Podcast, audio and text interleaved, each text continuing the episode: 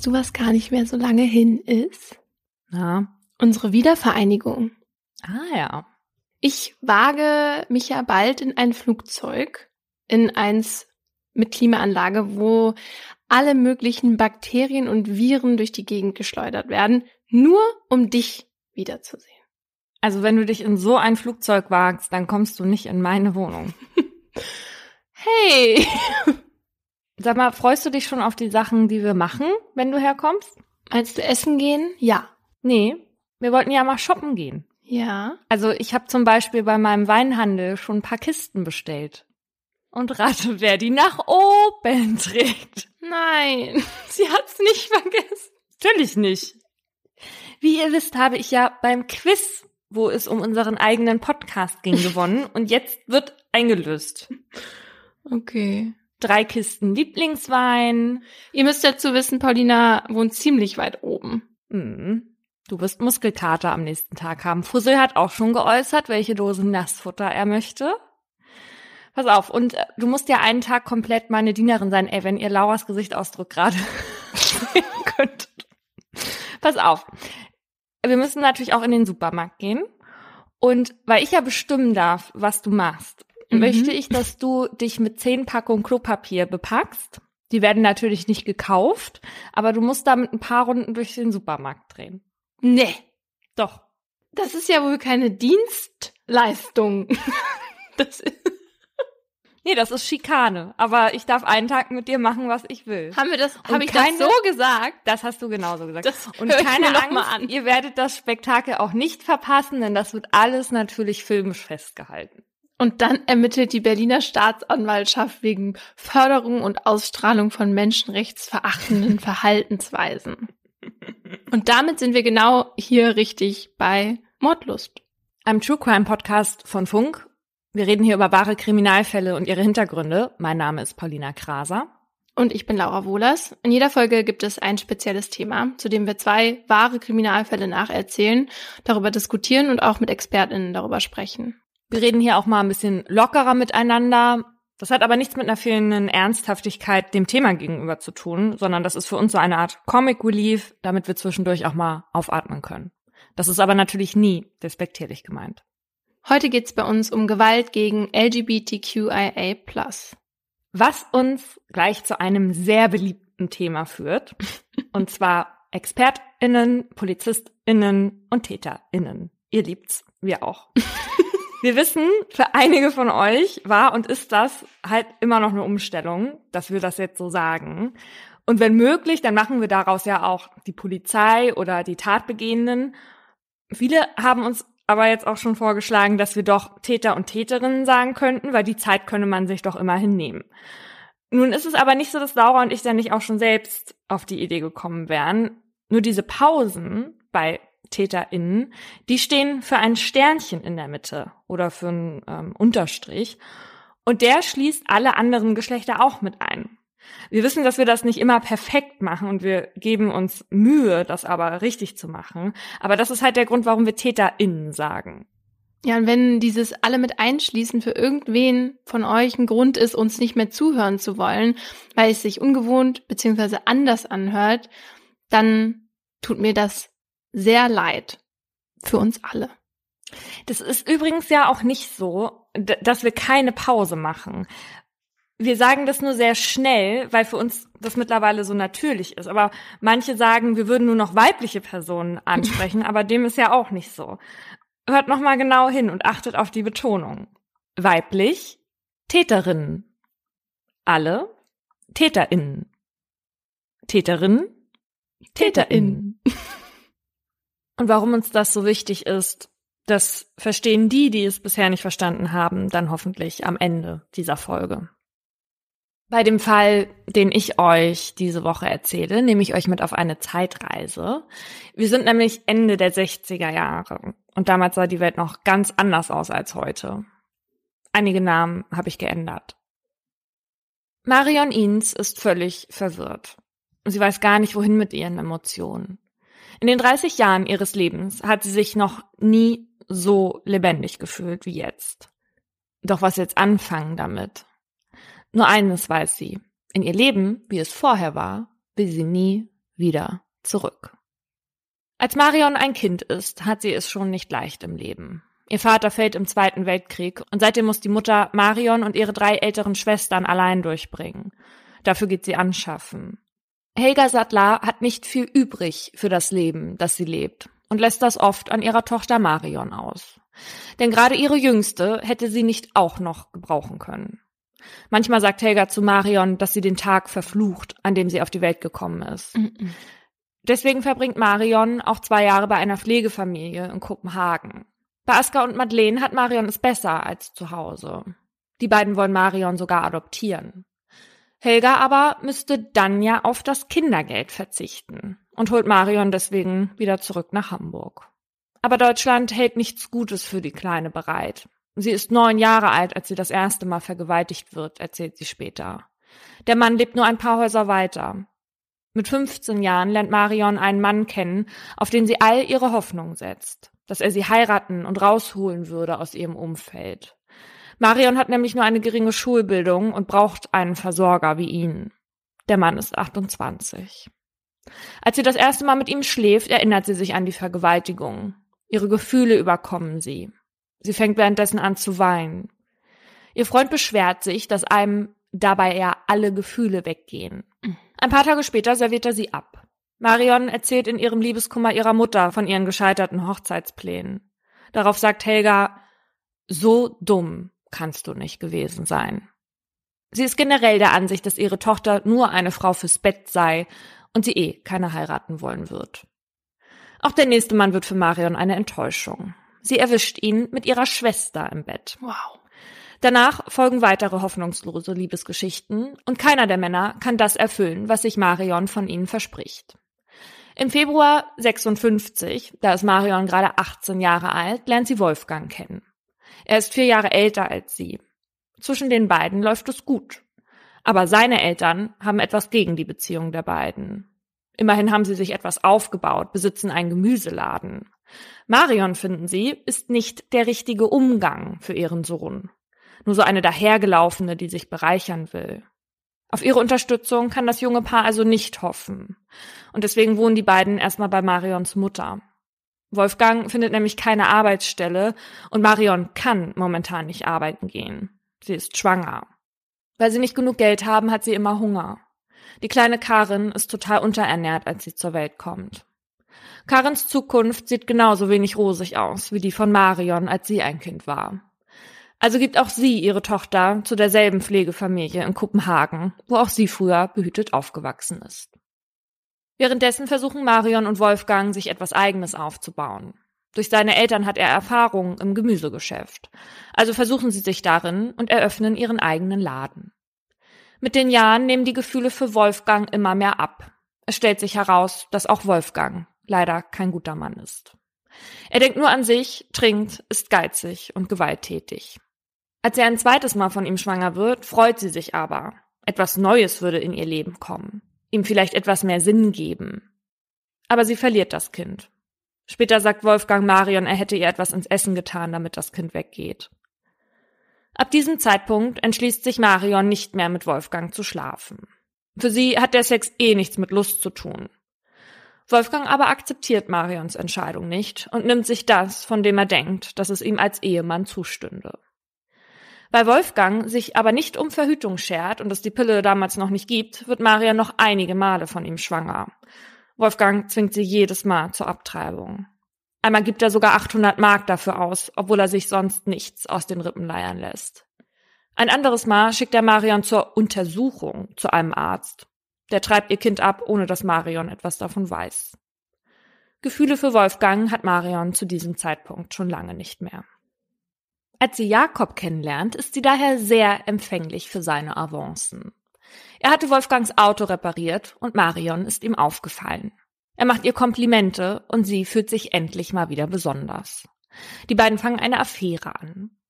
Tatsächlich wird Marion auch von Jakob schwanger und bekommt diesmal das Kind. Sabine nennen sie die Kleine. Jetzt ist die Zeit, um Wolfgang zu verlassen, denkt sie sich und will sich scheiden lassen. Aber zu dieser Zeit sind Scheidungen schwierig. Die kann nur eingereicht werden, wenn einer der beiden Ehepartner die Partnerschaft durch schwerwiegendes Verschulden zerrüttet haben. Mhm. Und das sieht das Landgericht Itzehoe in Marions Ehe offenbar nicht. Durchbrennen wäre eine andere Idee. Doch dann stirbt Jakob plötzlich bei einem Arbeitsunfall. Alle Pläne auf eine bessere Zukunft werden mit Jakobs Tod begraben. Sie bleibt bei Wolfgang und bei ihrem eintönigen Leben, in dem es keine Höhen, nur Tiefen gibt. Marion hatte immer gehofft, dass sie jemanden findet, der ihr gut tut und durch dessen Partnerschaft sie gesellschaftlich aufsteigt. Eine verheiratete Frau ist gesellschaftlich gesehen damals nämlich mehr wert als eine Frau ohne Mann. Aber was hat sie von ihrer Heirat jetzt? Nur blaue Flecken von Wolfgangs Prügeleien und eine Menge Traurigkeit. Im Juni 1968, da ist Marion 30 und nach wie vor unglücklich, zieht es sie zusammen mit Sabine nach Kopenhagen, zu Marions Pflegefamilie von damals und zu Karen. Als sie bei ihren Pflegeeltern aufschlägt, ist sie nicht die einzige, die ihnen einen Besuch abstattet. Bei Aska und Madeleine ist eine junge Frau, die Marion vorher noch nie gesehen hat. Sie heißt Judy, ist 19 Jahre alt und ganz klein. Sie trägt ihre blondrötlichen Haare zu einem Kurzhaarschnitt und hat einen birnenförmigen Kopf, aus dem große Kulleraugen schauen. Gleich von Anfang an, als sie Judy vor sich stehen sieht, weiß Marion, dass diese Frau etwas hat, was Marion im Leben fehlt. Die beiden freunden sich an, während Marion in Kopenhagen ist. Sie unternehmen viel, necken sich. Aber irgendwie ist da mehr. Irgendwann küssen sie sich. Marion weiß gar nicht, wie ihr geschieht. Judy gibt ihr so vieles, was Wolfgang ihr nie im Leben geben können wird. Auf einmal ist alles aufregend, leidenschaftlich. Judy ist zärtlich und kümmert sich. Und plötzlich ist die Welt gar nicht mehr so schlimm. Nachdem Marion wieder zurück nach Hamburg muss, haben die beiden weiter Kontakt. Sie schreiben sich Briefe. Marion hat das erste Mal im Leben das Gefühl, wirklich verstanden zu werden. Denn auch Judy hat trotz ihrer jungen Jahre schon viel erleben müssen. Sie wurde bereits mit vier Jahren das erste Mal vergewaltigt. Auch ihre Mutter ging anschaffen. Judy hatte das Gefühl, ihre Mutter immer beschützen zu müssen, wenn einer der Freier oder einer der Freunde ihrer Mutter sie schlugen oder vergewaltigten obwohl sie das mit ihrer zarten Figur natürlich gar nicht konnte. Auch Judy will mehr vom Leben, als sie bekommt. Jedes Mal, wenn die beiden telefonieren, ist es, als ob wieder Leben in Marion fließt. Judy ist so anders als alle Frauen, die Marion bisher kennengelernt hat.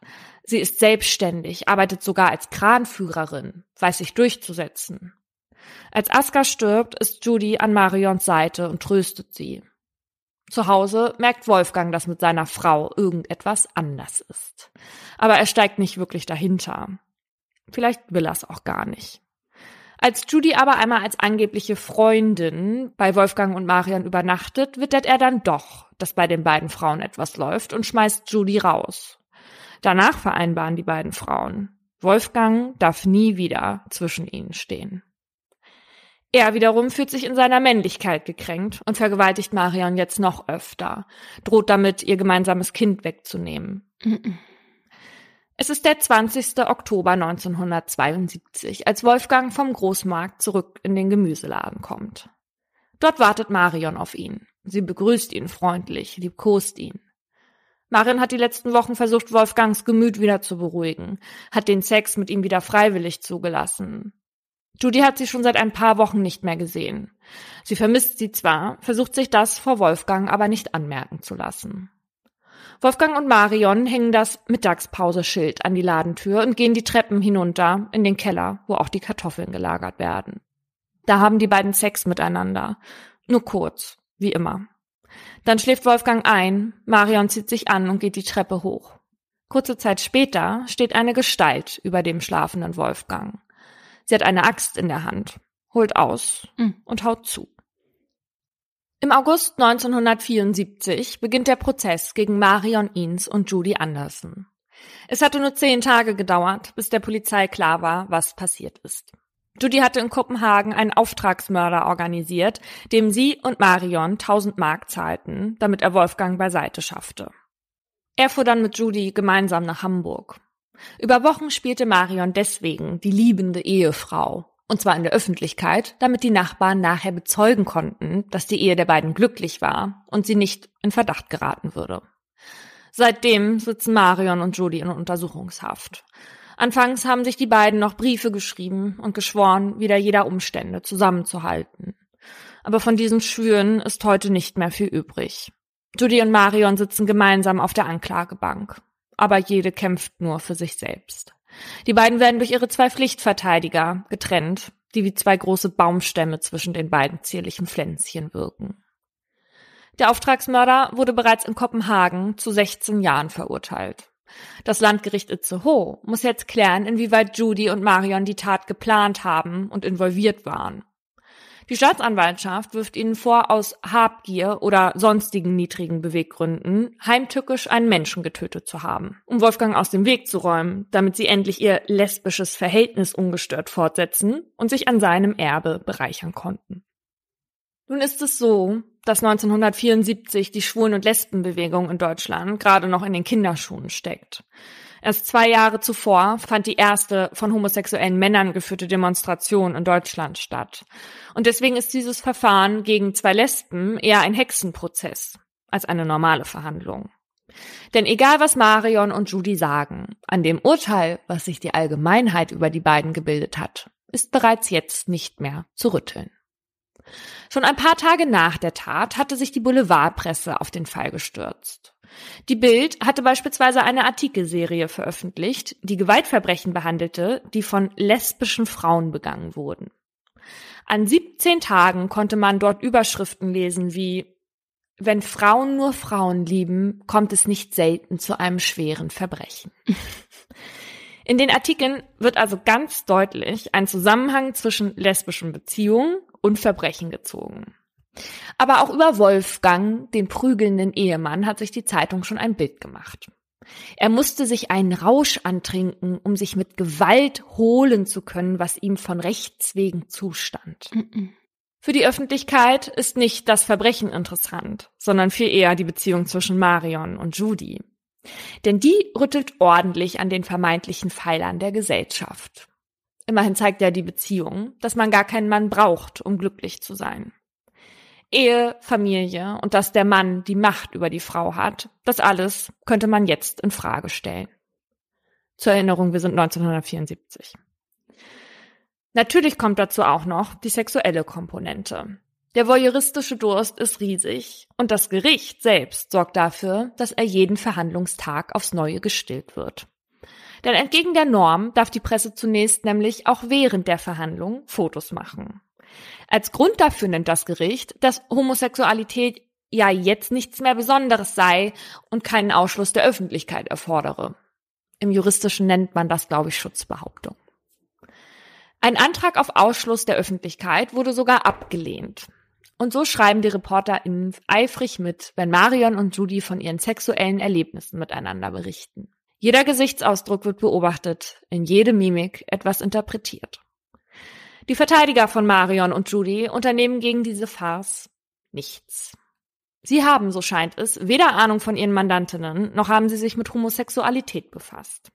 Denn sie erzählen der Presse sogar, dass sie sich von den Gutachtern Auskünfte darüber erhoffen, ob Homosexualität auch im medizinischen Sinne anormal ist. Mhm. Schon längst hat es den Anschein, als ob sich Marion und Judy nicht des Mordes, sondern des Lesbischseins schuldig gemacht haben. Als wolle man der Öffentlichkeit sagen, lesbisch sein lohnt sich nicht. Dass Marion ein Interview gibt, in dem sie im Grunde eine bittere Bilanz zieht und lesbisch sein niemandem empfehlen mag, macht das natürlich nicht besser. Als könne man sich seine Sexualität aussuchen.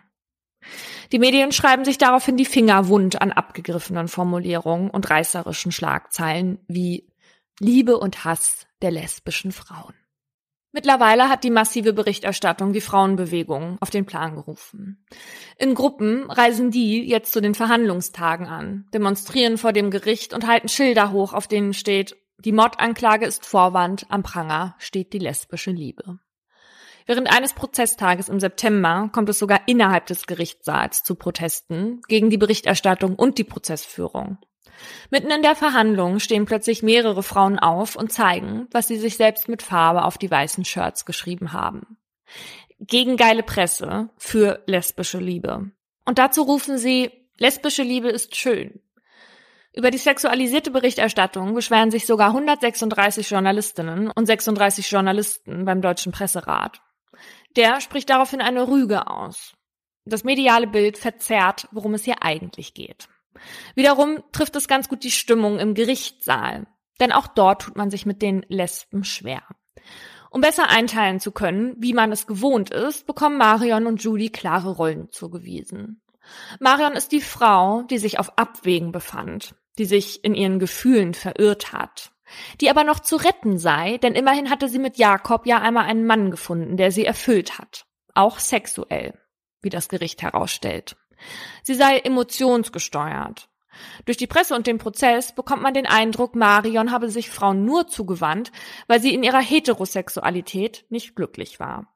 Sie sah wegen ihrer traurigen Männergeschichten keinen anderen Ausweg mehr, als sich in die Homosexualität zu verirren. Marion ist die feminine, zierliche, die mit dem üppigen Busen. Ihr gegenüber steht Judy mit wenig Busen und kurzen Haaren. Sie bekommt den männlichen Part zugeschrieben. Sie ist die Verführerin, die Aktive, die Unruhestifterin, gegen die sich Marion nicht wehren konnte. Sie sei dementsprechend auch mehr lesbisch als Marion. Die Verteidiger fordern für beide mildernde Umstände wegen Unzurechnungsfähigkeit. Hä? Unzurechnungsfähigkeit wegen ihrer Homosexualität. Ah, ach ja. Die beiden Gutachter erklären dann, dass Homosexualität keine Krankheit sei. Das müssen die erst erklären, ja. Und auch nicht zu einem Zustand der Verwirrung führe. Das Landgericht Itzehoe verurteilt Marion Eanes und Judy Anderson, beide zu lebenslänglich. Marion und Judy seien Mittäterinnen. Demnach haben sie sich des heimtückischen Mordes aus niedrigen Beweggründen schuldig gemacht, sagt der Richter. Dass sowohl Marion als auch Judy schon als Kinder sexuelle Gewalt erfahren haben, dass Marion in ihrer Ehe vergewaltigt, geschlagen, bedroht und zu mehreren Abtreibungen gezwungen wurde, spielt beim Urteilsspruch keine Rolle. Judy sagt, dieses Urteil bedeutet für sie zu sterben. Zehn Jahre sitzen die beiden Frauen, bis sie begnadigt werden. Und danach hat man von ihnen öffentlich nichts mehr gehört. Aber dieser Prozess in Itzehoe hat gezeigt, dass vor Gericht 1974 längst nicht alle gleich waren. Marion Eanes und Judy Anderson wurden wegen ihrer sexuellen Orientierung diskriminiert, vorverurteilt und an den Pranger gestellt. Ich finde das auch immer wieder bemerkenswert, wie wichtig es scheinbar in einem Prozess ist, was für sexuelle Praktiken wer hatte. Also scheinbar mussten die beiden ja auch darüber erzählen. Mhm. Und ja auch in dem Fall von Tibor Foko den ich in Folge 44 erzählt habe, in dem Österreich-Special. Äh, das war der, der auf der Flucht ist. Genau, und da ging es auch mehrere Prozesstage nur darum, wie er im Bett mit Frauen ist und umgeht. Echt? Mhm. Bei manchen Prozessen verstehe ich das auch, ja. Also zum Beispiel bei dem Schackendorf-Prozess ging es auch unter anderem darum. Das hatte aber damit zu tun, dass die Nachbarn oft Schreie hörten. Ja. Und dann hat man halt überlegt, okay, was für Praktiken machen die, vielleicht könnte man das damit erklären. Ja, in dem Fall macht es Sinn, aber ich habe das Gefühl, oft äh, spielt es so eine große Rolle, die es eigentlich normalerweise nicht bräuchte. Was ich so schwierig finde an diesem Fall ist, nicht, dass man jetzt den Eindruck vermittelt bekommt, dass ich durch die Art, wie ich das erzählt habe, nicht verurteile, was die beiden gemacht haben. Die haben einen Menschen getötet mit einer Axt. Ja. Durch einen Auftragsmörder. Und das war lange geplant. Und es ist ein ganz furchtbares Verbrechen. Ja. Und dafür sollen sie auch bestraft werden. Ich will ja auch gar nicht sagen, dass sie nicht lebenslänglich hätten bekommen sollen. Möchte ich gar nicht beurteilen. Aber das ganze Interesse lag auf ihrer Sexualität mhm. und nicht auf dem, was sie gemacht haben. Und wir haben ja auch schon oft über Voyeurismus gesprochen, aber da in dem Fall ist das ja ausgeufert. Ja, das war für die wie so eine spektakuläre Daily Soap. Hm. Ja, und da fragt man sich, woher kommt das, dass, dass Leute irgendwie so Probleme mit der sexuellen Orientierung anderer Menschen haben? Mhm. Ja, da gibt's ja wissenschaftliche Studien zu. Ja.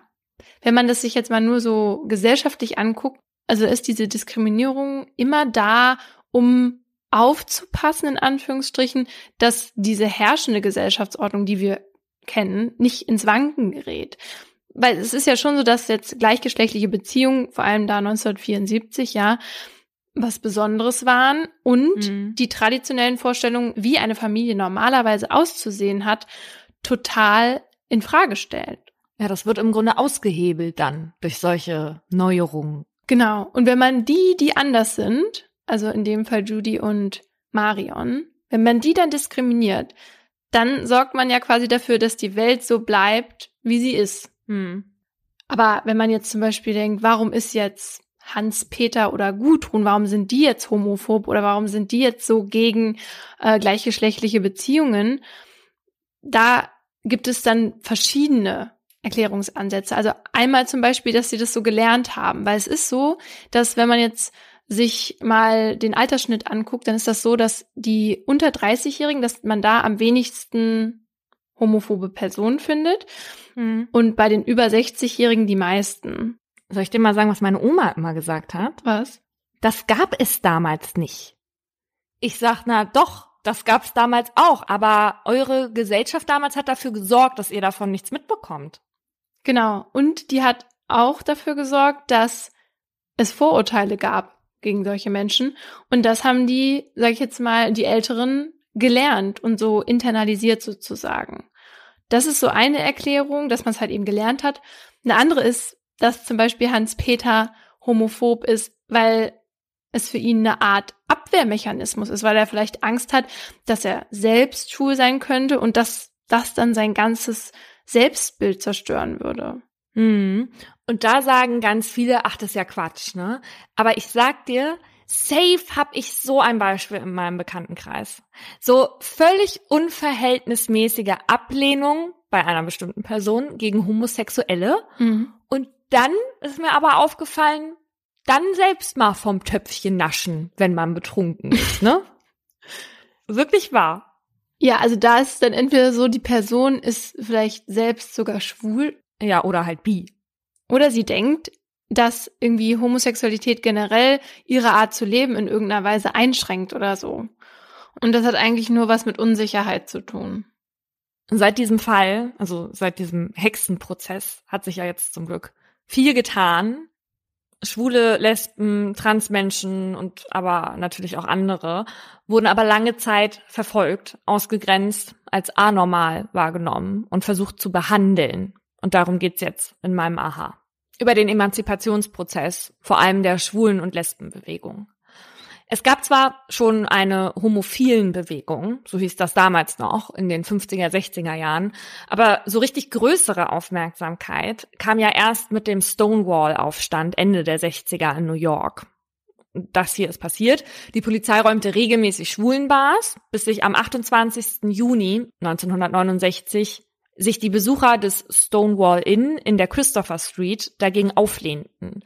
Die hatten nämlich dann diese ständige Diskriminierung satt und das führte dann zu tagelangen Auseinandersetzungen mit der Polizei. Wer Bock darauf hat, guckt sich den Film Stonewall an. Kann ich nur empfehlen, sehr guter Film. Damals galt Homosexualität nämlich noch als Krankheit und wurde auch noch verfolgt, weil es nach den Sodomie-Gesetzen unter Strafe gestellt war. Denn gleichgeschlechtlicher Sex dient ja immerhin nicht der Fortpflanzung. Ja, und um diesen in Anführungsstrichen StraftäterInnen dann damals auf die Schliche zu kommen, gab es ja ziemlich abartige Methoden, zum Beispiel in Hamburg. Das Damals war das so, dass da in den 60er und 70er Jahren Polizisten hinter falschen Spiegeln saßen. So wie bei der Polizei in so Vernehmungsräumen. Ja. Ich glaube, das nennt sich venezianische Spiegel. Genau. Und das war zum Beispiel auf beim Hamburger Rathaus, ja, auf der öffentlichen Toilette da, auf der Männertoilette, da war dann halt eben so ein Spiegel. Also für die Männer, die da reingingen, war das ein normaler Spiegel, aber dahinter mhm. war das halt von der Seite wie ein Fenster. Mhm.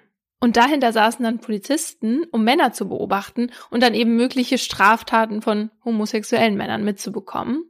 Und die Begründung für diese Methode war, Zitat, nur so die ekelerregenden Belästigungen stoppen zu können, Boah. denen sich unbedachte normale Toilettenbenutzer ausgesetzt geführt hätten.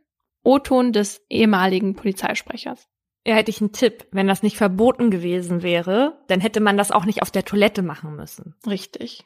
Und die Männer, die da erwischt wurden, die ähm, wurden dann teilweise sogar verhaftet, je nachdem, was die gemacht haben, weil die Höchststrafe für Sex zwischen Männern lag damals bei fünf Jahren.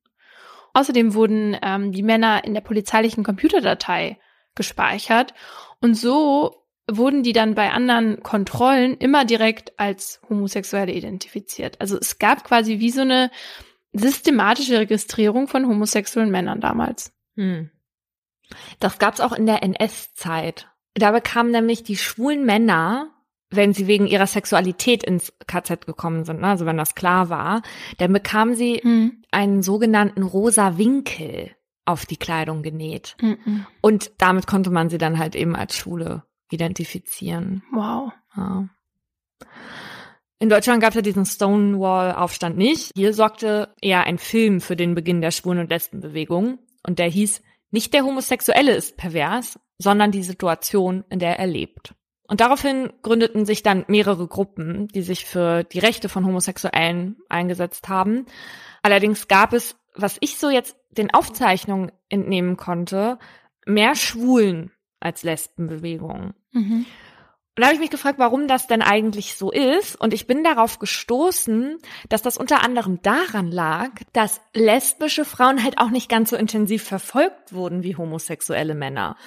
Und es ist tatsächlich so, dass auch die medizinische Forschung sich weniger mit lesbischer Homosexualität auseinandergesetzt hat. Damals gab es noch diese Auffassung teilweise, dass Lesben pseudo-homosexuell waren. Mhm. Also heißt, dass sie einfach keinen anderen Mann abbekommen haben. Also so wie die das bei Marion Eanes so ein bisschen Okay. begründet haben. So diese gescheiterte Heterosexualität. Und dass es dann halt keinen anderen Ausweg mehr gab, als sich dann einer Frau zuzuwenden, ja. Und deswegen galt lesbisch sein quasi lange Zeit gar nicht als eigene Sexualität, weil Frau braucht ja einen Penis, um befriedigt zu werden. Klar. Und deswegen wurden die auch strafrechtlich nicht so verfolgt wie homosexuelle Männer. Das war übrigens auch so ein Überbleibsel aus der NS-Zeit, weil lesbische Frauen haben nicht diesen rosa Winkel bekommen, Mhm. sondern den schwarzen Winkel. Und der stand nämlich nicht für lesbisch sein, sondern für Asozialität. Mhm.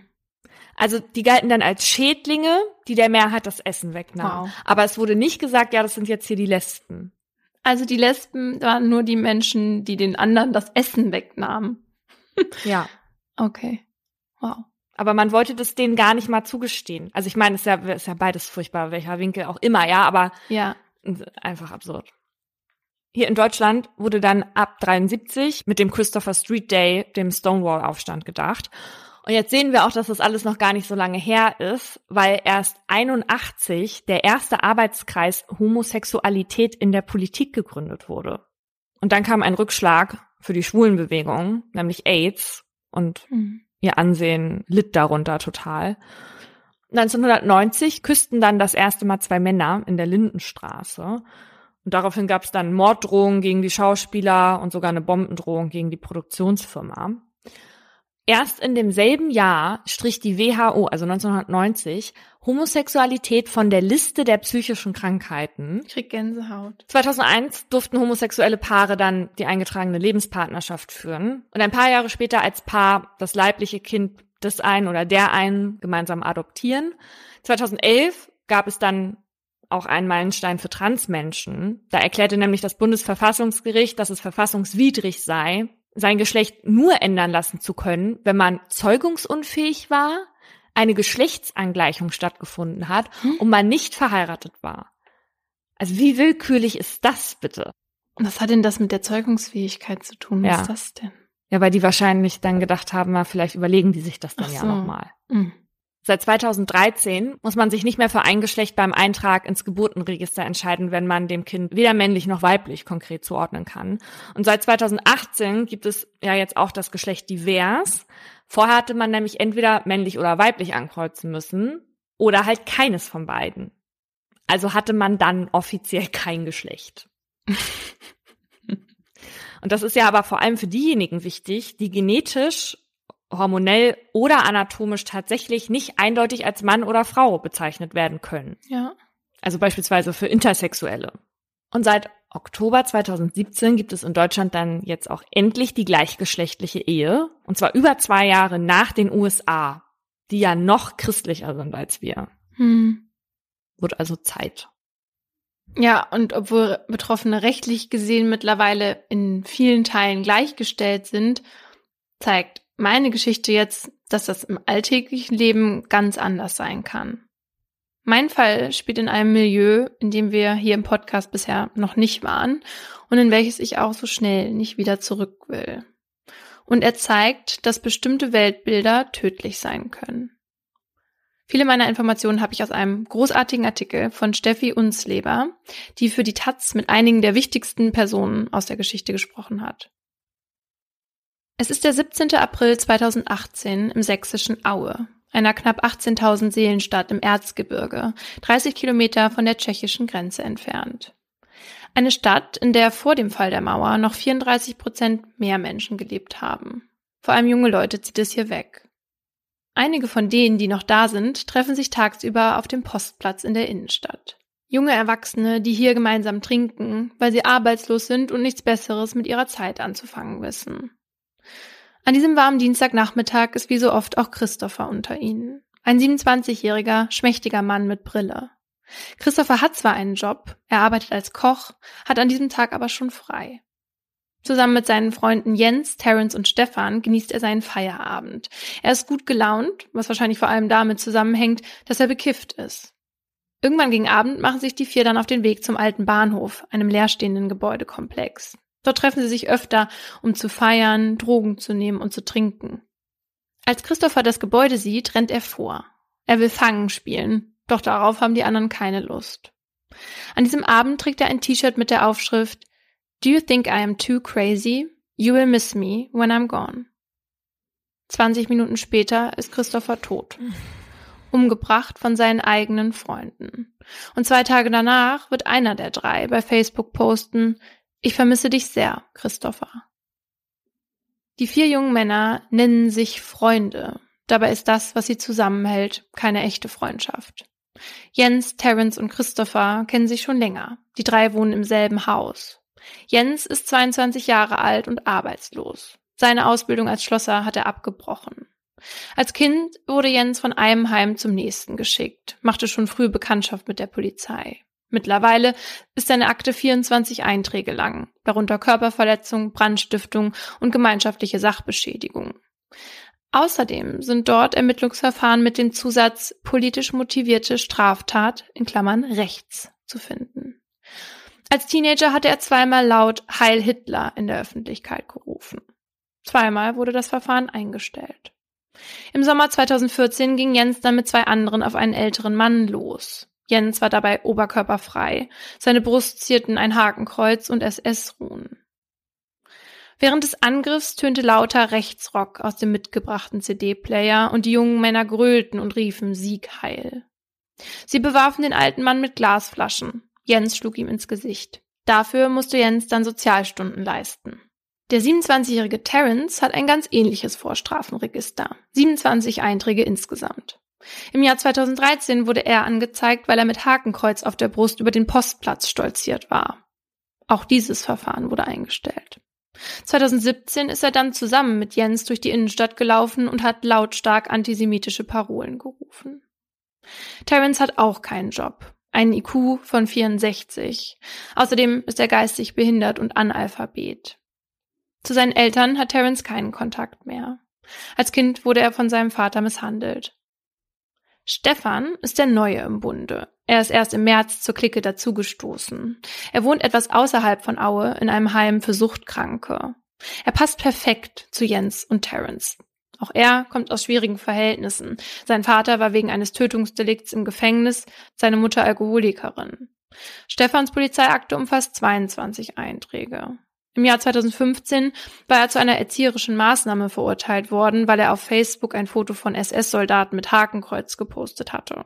Die Maßnahme scheint aber nicht gewirkt zu haben, denn heute findet man auf seinem Facebook-Profil Reichskriegsflaggen, das Cover der Neonazi-Band Die Braunen Stadtmusikanten und andere rechte Symbole. In seinem Zimmer im Wohnheim hängen Bilder von SS-Soldaten und ein großer Reichskriegsadler mit Hakenkreuz. In der Holzwerkstatt, in der er arbeitet, hat er erst vor kurzem einen Hakenkreuz-Schlüsselanhänger aus Sperrholz gebastelt. Seine Handrücken schmücken Triskelen in Form von Hakenkreuzen, seine Kleidung ist von Thor Steiner und seine Lieblingsband Sleipnir und Blitzkrieg. Alles aus der rechtsextremen Szene. Und dann ist da noch Christopher. Er hat keine Einträge bei der Polizei und auch keine Hakenkreuze in seiner Wohnung hängen. Was er mit den anderen gemeinsam hat, ist eine schwere Kindheit und ein Hang zu Alkohol und Drogen. Christopher ist auch nicht heterosexuell wie die anderen. Er ist offen schwul. Obwohl die vier sich als Freunde bezeichnen, gehen sie zumindest mit Christopher nicht freundschaftlich um. Er wird immer wieder von ihnen ausgenutzt, so schicken sie ihm zum Klauen, fordern einen Teil seines Einkommens von ihm, sie zerschneiden ihm auch die Krankenkassenkarte und nehmen ihm seinen Wohnungsschlüssel ab. Seit Wochen muss Christopher deswegen über das Fenster in seine Wohnung klettern. Und er hängt aber weiterhin mit denen ab. Ja. Oh. Das ist traurig. Ja. Er hat auch keine anderen Freunde und ja, dieses tägliche Trinken und so, das verbindet, ja. Das ist halt eine Perspektivlosigkeit und so. Ich meine das auch gar nicht irgendwie so abwerten, dass das mm. traurig ist. Es ist tatsächlich einfach traurig. Ja. Und die laden auch immer ihre Wäsche bei dem ab und Christopher wird von ihnen immer wieder wie so ein Leibeigener behandelt. Dafür darf er aber eben Teil dieser Clique bleiben. Mm. Und seitdem Stefan dazugekommen ist, ergeht es Christopher noch schlechter. Seitdem wird seine Homosexualität immer wieder zum Streitpunkt. Stefan beschimpft Christopher als Schwuchtel, sagt ihm, er soll ihn nicht anschwulen. Einmal droht er vor anderen, die Schwuchtel ist auch noch dran. Und auch Terence erklärt offen, dass er etwas gegen Homosexuelle hat. Anfang des Jahres prahlt er damit, einen Schwulen zusammengeschlagen zu haben. Und auch vor Christopher macht Terence nicht halt. Ende März bricht er ihm die Nase. Eine Woche vor der Tat schlägt er ihm eine Bierflasche ins Gesicht. Boah. Christopher wehrt sich nicht gegen die Angriffe. Auch nicht am 17. April. Obwohl Stefan ihm an diesem Tag droht, wenn du nicht aufhörst zu tänzeln, dann ramm ich dir eine Flasche in den Hals, kommt Christopher am Abend mit zum alten Bahnhof. Auf dem Weg dorthin gibt es Streit. Das sagen zumindest zwei der Täter gegenüber der Polizei. Streit, weil Christopher über sie erzählt haben soll, dass sie Drogen nehmen. Der Staatsanwalt erklärt im Prozess, das sei der Auslöser gewesen für das Massaker, das jetzt folgt. Jens, Terence und Stefan prügeln, schlagen und treten auf Christopher ein. Mit Dingen, die sie in dem alten Gebäude finden können. Mit einer Neonröhre, einer Eisenstange und einer Tür. Oh. Und sie hören nicht auf. Auch nicht, als Christopher schon bewusstlos ist. Mit absolutem Vernichtungswillen. So formuliert es später der Staatsanwalt. Nach 20 Minuten sind die drei endlich fertig und bedecken die Leiche mit der Tür. Boah. Dann waschen sie sich das Blut ab und gehen in eine Kneipe, um Fußball zu schauen. Als Terence später am Abend noch Besuch bekommt, streckt er den Arm zum Hitlergruß aus und ruft Sieg heil. Nachts bringt er seinen Besuch zum Bahnhofsgebäude, zeigt ihnen Christophers Leiche und macht Fotos, die er über WhatsApp verschickt. Erst danach ruft Terence die Polizei, gibt an, die Leiche gefunden zu haben. Zwei Tage später ist er derjenige, der bei Facebook postet, ich vermisse dich so sehr, Christopher. Mhm. Ist klar. Die Polizei findet schnell heraus, wer die Täter sind, und alle drei kommen noch im April in Untersuchungshaft. Doch die Bevölkerung erfährt lange nichts von der brutalen Tat. Nur ein paar linke Recherchegruppen und Lokalmedien interessieren sich für den Fall. Im September verkündet dann die Staatsanwaltschaft, Anklage erhoben zu haben.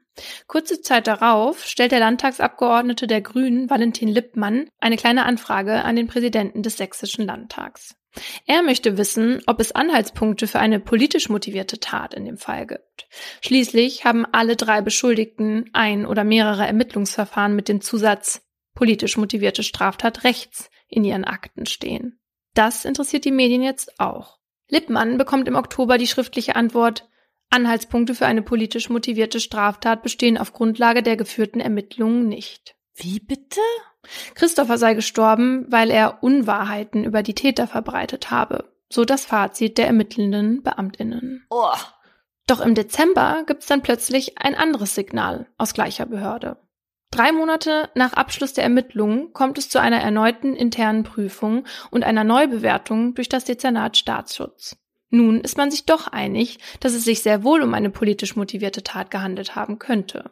Grund, weil sich mindestens einer der Angeklagten auch an der bekannten Homosexualität des Geschädigten störte. Daraufhin veröffentlicht das Innenministerium die Tat in ihrer Statistik über politisch motivierte Kriminalität als einziges rechtsextremes Tötungsdelikt im Jahr 2018. Und spätestens jetzt bekommt ganz Deutschland die Geschichte von Christopher zu hören. Obwohl das alles erst im Dezember geschieht, beginnt noch im selben Monat der Prozess vor dem Landgericht Chemnitz. Dass Jens, Terence und Stefan den Tod von Christopher zu verantworten haben, steht außer Frage. Sie beschuldigen sich zwar gegenseitig, Haupttäter zu sein, haben aber alle Teilgeständnisse abgegeben.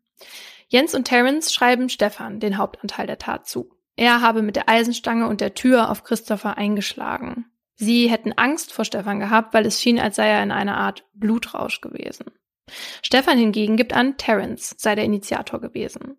Stefan hatte gegenüber der Polizei ausgesagt, Zitat, er, also Terence, hatte gesagt, dass er den Christopher weghaben will. Und da habe ich gesagt, wie ihn weghaben. Und da hat er gesagt, er will ihn halt umbringen. Der Staatsanwalt stuft Stefans Aussage als am glaubwürdigsten ein, weshalb die Anklage gegen Terence auf Mord lautet. Aber Stefan war der, der alleine stand, ne? Mhm. Aber sie haben dem am meisten geglaubt, weil er die ganze Zeit zu seinen Aussagen gestanden hat und die anderen immer so ein bisschen gewechselt haben. Mhm. Mhm. Terence habe die Tat geplant und Christopher in das alte Bahnhofsgebäude gelockt, womit der arg und wehrlos gewesen sei, woraus sich eine heimtückische Tatbegehung ergäbe. Für Stefan und Jens lautet der Vorwurf hingegen Totschlag. Grund für die Tat sollen die Unwahrheiten gewesen sein, die Christopher über die anderen herum erzählt haben soll. Aber auch ein mögliches homophobes Motiv aufgrund des rechten Weltbilds der Angeklagten wird in der Anklageschrift erwähnt. Und das kommt auch während des Prozesses ein paar Mal zur Sprache. So sagen mehrere Zeuginnen aus, dass Stefan sich immer wieder abfällig über die Homosexualität von Christopher geäußert und Christopher Angst vor ihm gehabt habe. Ein Zeuge sagt, Zitat, es war Schwulenhass. Eine Zeugin gibt an, dass Stefan mit Christopher einen Tag vor der Tat Streit gehabt habe, bei dem er erklärt habe, dass er ein sehr starkes Problem mit Homosexuellen hat. Außerdem sagt sie, dass Stefan ihm gedroht habe, ihm den Kopf abzuschlagen. Selbst in seinen eigenen Aussagen vor Gericht kann Stefan seine Abneigung gegen Christophers Homosexualität nicht verstecken. In seiner Einlassung erklärt er, ich wollte dem Christopher eine Lektion erteilen. Ich wollte dem sozusagen begreiflich machen, dass es nicht geht, dass der es akzeptieren soll. Zum Beispiel mit dem Tanzen. Ich habe nichts gegen Schwule. Die haben alle ihre eigene Welt. Aber wenn die mir aufs Schwein gehen und ich sage, ich möchte das nicht, dass er tanzt oder irgendwas sagt, wo gerade gar nichts lustig ist, naja, da habe ich dem eine geschlagen und wollte dem die Lektion somit erteilen, dass er aufwacht, dass er mal von seiner Welt dort wegkommt. Aber dass das dann wirklich so ausartet, das hätte ich nie gedacht. Aber er hat nichts gegen Schwule. Mhm. Doch während der meisten Prozesstage entsteht sowohl im Gericht als auch in der Presse der Eindruck, dass ein rechtes, vorurteilsbezogenes Tatmotiv ausgeschlossen wird. Und zwar mit der Begründung, dass die Angeklagten keine Rechtsextremisten oder Neonazis seien. Das hat der Gutachter dem Gericht erklärt. Er sieht keinen rechtsextremen Hintergrund. Nur einer der Angeklagten habe eine rechtsgerichtete Gesinnung, die der Gutachter aber als Orientierungssuche einstuft. Es stimmt auch, dass Terence, Jens und Stefan in keiner entsprechenden Organisierung sind und sich auch selbst nicht als rechtsextrem oder Neonazis bezeichnen. Aber meiner Meinung nach deutet hier vieles darauf hin, dass alle drei zumindest ein rechtes Weltbild haben. Und ein wesentlicher Kerngedanke der rechten Ideologie ist die Berufung auf eine Ungleichheit bzw. Ungleichwertigkeit von Menschen. Homosexuellen Feindlichkeit ist aber eines der zentralen Elemente, denn für die meisten extrem Rechten sind homosexuelle Menschen minderwertig. Und gleichgeschlechtlich zu lieben bedeutet für sie mindestens ein Verrat an Familienwerten, wenn nicht sogar eine psychische Störung oder Degeneration. Doch im Plädoyer des Staatsanwaltes ist von einem rechten Weltbild oder einer homophoben Einstellung nichts mehr zu hören. Er sagt, er habe versucht, eine Erklärung für die Tat zu finden, sei daran aber gescheitert. Wenn er nachts darüber nachdenke, frage er sich, was hat die denn da geritten? Die Tat überschreite seinen Verstand. Also. Er fordert für Terence lebenslang wegen heimtückischen Mords und für die anderen einmal zwölf und einmal dreizehn Jahre wegen Totschlags. In den Plädoyers der Verteidiger machen die deutlich, dass ihre Mandanten keine Probleme mit Homosexualität hätten. Man sei sich nicht ins Gehege gekommen, erklärt der Anwalt von Jens. Alle plädieren auf eine Strafmilderung wegen des Alkohols und Drogenkonsums. Dabei hatte der Gutachter bei keinem der drei Angeklagten eine verminderte Schuld oder Steuerungsfähigkeit festgestellt. Am 7. Juni soll das Urteil verkündet werden. An diesem Tag kommen so viele Menschen wie noch an keinem anderen ins Gericht. Der Sitzungssaal ist so voll, dass etliche Personen im Flur warten müssen. Die Richterin verurteilt alle Beschuldigten wegen Totschlags. Mordmerkmale habe das Gericht keine gefunden. Trotzdem gilt Terence für die Vorsitzende als Initiator der Tat. Deshalb wird er zu 14 Jahren verurteilt, die anderen beiden zu jeweils 11 Jahren. Außerdem geht es für diese beiden vor Haftantritt zweieinhalb Jahre in den Maßregelvollzug, um einen Entzug zu machen. In der Urteilsverkündung erklärt die Richterin, die drei haben in menschenverachtender Weise getötet. Für das Gericht ist die Tat ein Exzess im Drogen- und Alkoholrausch gewesen. Zu den Gründen sagt die Vorsitzende allerdings, die Motivation der Täter konnten wir uns in der Hauptverhandlung nicht erschließen. Kein einziges Wort zur rechten Ideologie oder einer homophoben Einstellung der Täter. Auch nicht zur rechten Ideologie. Mm. Das hätte ja impliziert, dass die Tat möglicherweise politisch motiviert gewesen wäre. Oh. Und nach dem Urteilsspruch schlägt dem Gericht genau deshalb von der Presse und vor allem von Opferverbänden Unverständnis entgegen. Für viele ExpertInnen ist die Tat zumindest zum Teil schulenfeindlich gewesen. Einer der Gründe, warum Christopher sterben musste. Vielleicht nicht der Hauptgrund, aber doch einer davon. Sie kritisieren, dass das im Urteilsspruch nicht gewürdigt wurde. Die Taz-Redakteurin Steffi Unsleber fragt den Staatsanwalt, wieso er, wenn er doch so ratlos war, nicht nach der einzigen Erklärung gegriffen hatte, die im Raum stand. Nämlich, dass die Tat einen homophoben Hintergrund gehabt haben könnte, so wie die Polizei das ja im Vorfeld auch festgestellt hatte. Dazu erklärt der Jurist, dass nicht jeder Mensch, der rechtsgerichtet sei, auch aus dieser Motivation heraus Straftaten begeht. Das mit der rechten Motivation hatte zwar mal im Raum gestanden, war aber nicht nachzuweisen, so der Staatsanwalt. Zitat Bloß weil im Vorfeld schon Probleme damit aufgetaucht sind, gibt es für die Tat keinen konkreten homophoben Auslöser. Ein Auslöser hatte es wohl tatsächlich nicht gegeben. Aber trotzdem könne die Ideologie handlungsleitend gewesen sein, sagt Andrea Hübler, Fachreferentin der Opferberatung Support für Betroffene rechter Gewalt der RAA Sachsen gegenüber der ARD. Zitat Staatsanwalt und Gericht erkennen zwar Menschenverachtung und Vernichtungswillen, können sich aber nicht erklären, woher diese stammen könnten.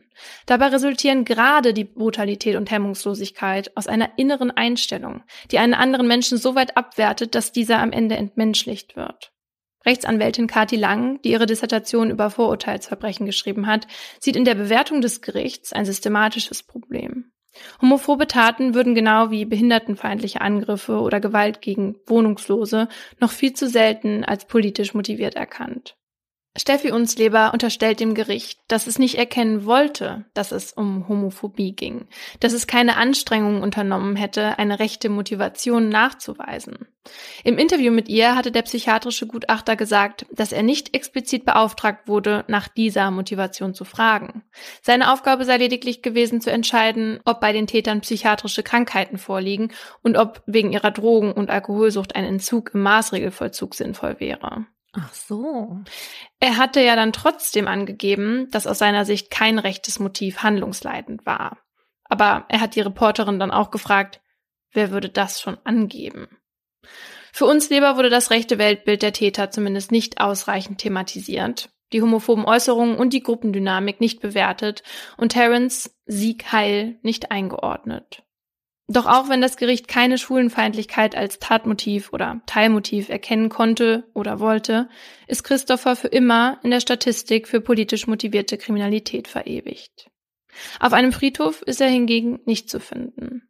Seine Ziehmutter hatte eine anonyme Bestattung organisiert, damit er endlich seine Ruhe hat, wenigstens im Tod.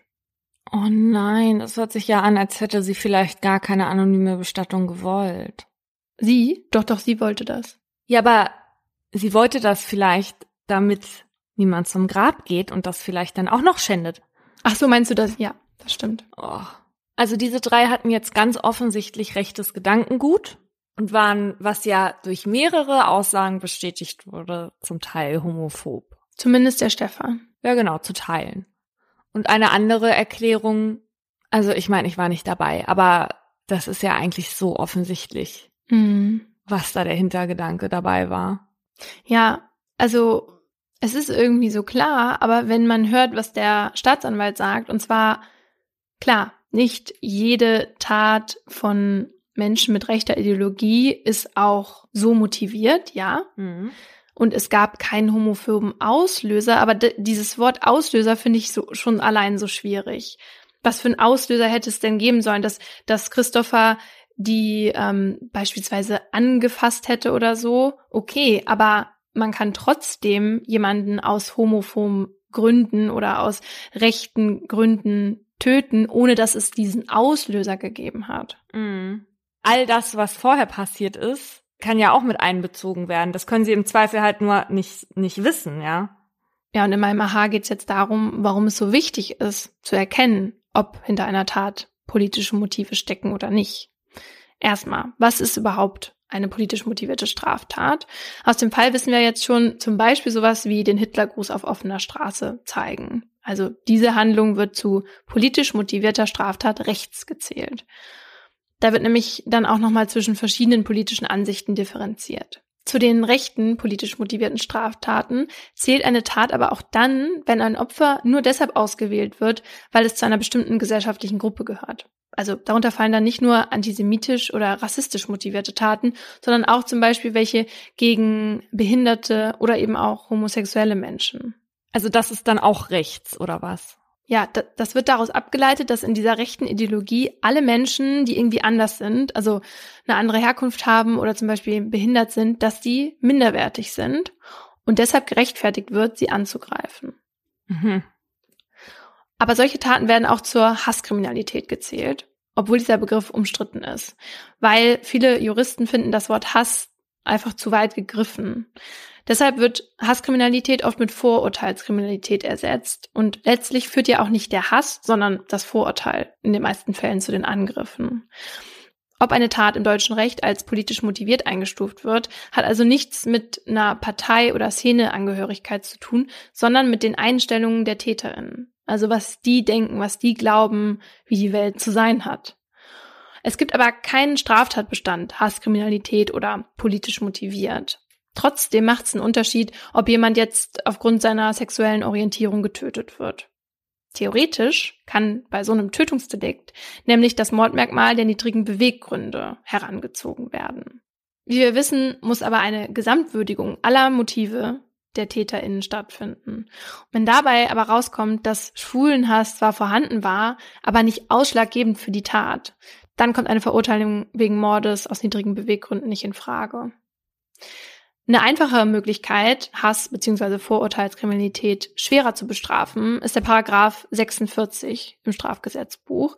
Und der bezieht sich auf die generelle Strafzumessung. Also nicht nur bei Tötungsdelikten, sondern auch bei Körperverletzungen, schwerer Beleidigung, Nötigung und so weiter. Dort steht nämlich seit 2015, Zitat, dabei kommen besonders auch rassistische, fremdenfeindliche oder sonstige menschenverachtende Beweggründe in Betracht. Wenn das Gericht dann solche Motive bei der Tat feststellt, dann kann sich das strafverschärfend auf das Urteil auswirken. Und Schwulenfeindlichkeit gehört da zu den menschenverachtenden Beweggründen. Dadurch können dann auch TäterInnen bestraft werden, also schwerer bestraft werden, bei denen Schwulenhass also festgestellt wurde, aber eben nicht ausschlaggebend war.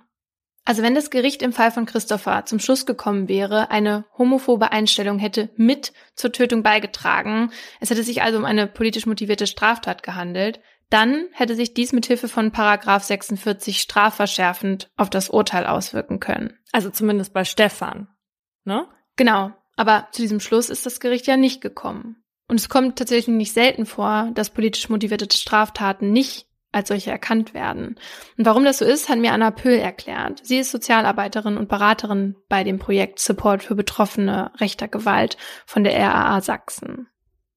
Das Problem ist natürlich diese äh, Beschreibung politisch motivierte Kriminalität rechts kann auch dazu führen, dass man ähm, schnell zu dem Schluss kommt, jemand muss äh, rechts sein, politisch rechts eingestellt sein, um schwulenfeindlich zu sein, zum Beispiel. Und dem ist natürlich in der Realität nicht so. Natürlich lässt sich Queerfeindlichkeit in rechten Milieus eher finden als in linken.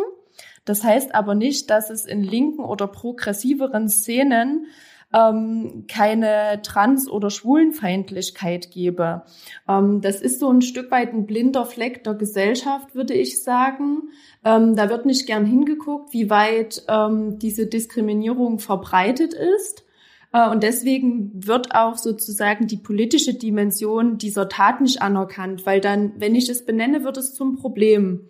Und ich möchte das Problem als Gesellschaft nicht haben, also benenne ich es auch oft nicht. Ein weiteres Problem ist, dass unserer Justiz das Wissen und die Perspektiven zu dem Thema fehlen, so Pöhl. Ihrer Meinung nach müsste es sogenannte Schwerpunktstaatsanwaltschaften geben, die sich tiefer in die Themen einarbeiten. Mhm. Das sei nämlich nötig, um Motive wie Homophobie erkennen zu können. Denn die meisten TäterInnen wissen von ihrem juristischen Beistand natürlich, dass sie solche Motive lieber nicht zugeben sollten, also eigentlich am besten erklären sollten, dass dies nicht die Motive waren, weil das eben strafverschärfend wirken kann. Ja. Und der Unterschied zwischen politisch motiviert und nicht politisch motiviert ist nicht nur juristisch, sondern auch gesellschaftlich relevant. Weil wenn jemand einen anderen Menschen aufgrund seiner sexuellen Orientierung tötet, dann hat die Gesellschaft eine Verantwortung, dieses Thema anzugehen, Aufklärung zu schaffen und auch diesen zugrunde liegenden Ideologien entgegenzutreten, damit halt ähnliche Taten nicht passieren. Und das kann man zum Beispiel, indem der Staat mehr Geld für Beratungsstellen ausgibt oder in die Polizeistellen AnsprechpartnerInnen für Hasskriminalität einstellt. Das gibt's nämlich auch nicht überall. Und wie wir wissen, ist sowieso in jedem Bundesland es anders. Und man könnte das Thema auch mehr in Aus- und Fortbildungen unterbringen.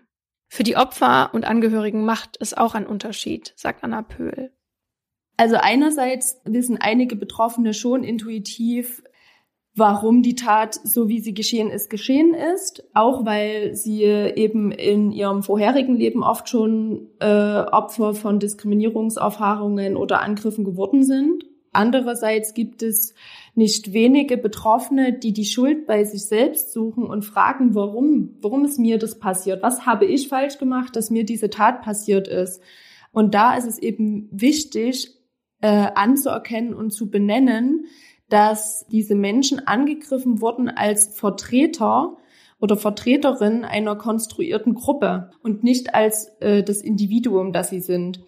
Und ähm, diese klare Benennung kann durchaus dabei helfen, Angriffe und Taten besser einzuordnen und somit auch besser zu verarbeiten. Ja, das ist schon richtig. Aber wenn ich mir jetzt vorstelle, wenn ich angegriffen werden würde, mhm. weil ich auf Männer stehe, dann verbinde ich das ja natürlich auch mit mir, weil das ist ja Teil meiner Identität. Also jemand greift mich an, weil ich so bin, wie ich bin. Und ob das dann so tröstend ist, hm. dass es auch jede andere hätte treffen können, die auch auf Männer steht, weiß ich nicht. Ja.